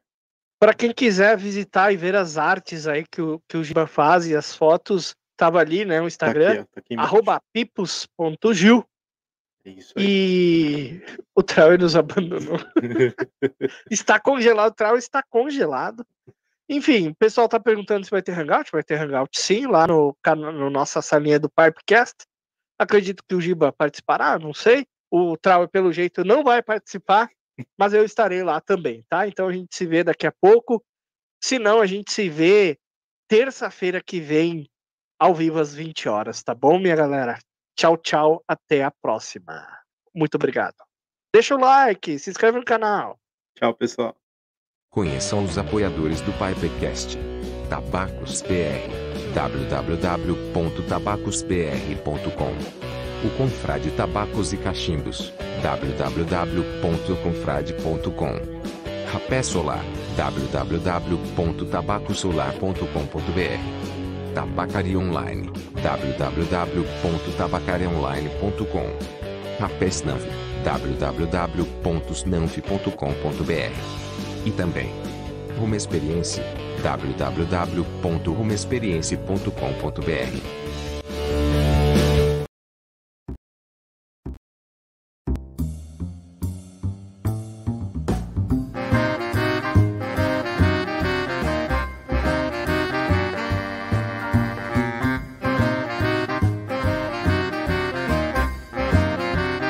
Pipecast.